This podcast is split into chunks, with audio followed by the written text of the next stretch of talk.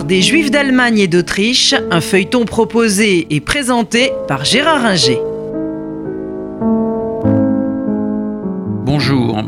Nous avons vu qu'en Allemagne, en 1812, Frédéric Guillaume III euh, instaure un statut des Juifs libéral, euh, mais renvoie à une date ultérieure, ce qui concerne l'entrée des Juifs euh, dans la haute fonction publique, la fonction publique tout court d'ailleurs, et les grades d'officiers dans l'armée. Avec la victoire sur Napoléon en 1815 et le traité de Vienne, ces améliorations sont remisées au placard, de même qu'une bonne partie euh, du statut euh, des Juifs. En dehors de Prusse, euh, les Juifs qui ont été libérés par Napoléon en Allemagne occidentale, en Rhénanie notamment, retrouvent la situation antérieure et voient leurs droits reniés par les gouvernements prussiens successifs. En 1819, un poète réactionnaire, Kotzebue, euh, est assassiné par un libéral. Et naturellement, on impute ça aux juifs qui n'y sont pour rien. Et on assiste à des pogroms euh, traditionnels liés à des, euh, affaires, entre guillemets, de meurtres rituels, comme c'est souvent le cas.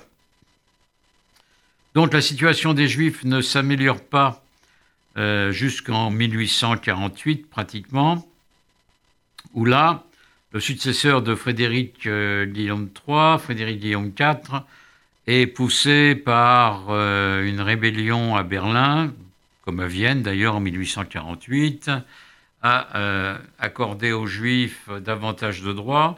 La diète de Francfort, qui rassemble les représentants de toute l'Allemagne, en fait autant, mais à partir de 1849-1850, le libéralisme allemand est euh, absolument battu, y compris par les armes euh, de la réaction prussienne. Et euh, donc la situation des Juifs redevient mauvaise et aucun progrès réel n'est accompli dans cette période qui reste assez sombre pour la plupart des euh, Juifs.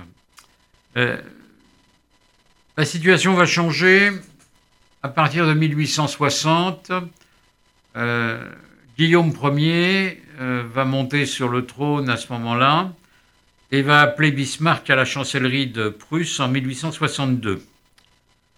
Alors Bismarck n'est pas quelqu'un qui a une amitié indéfectible pour les juifs, il s'en faut beaucoup, mais il a une carte politique à jouer, il doit s'appuyer sur les libéraux euh, allemands parce que euh, il en a besoin pour son projet d'unification euh, de l'Allemagne qu'il va mener tambour battant.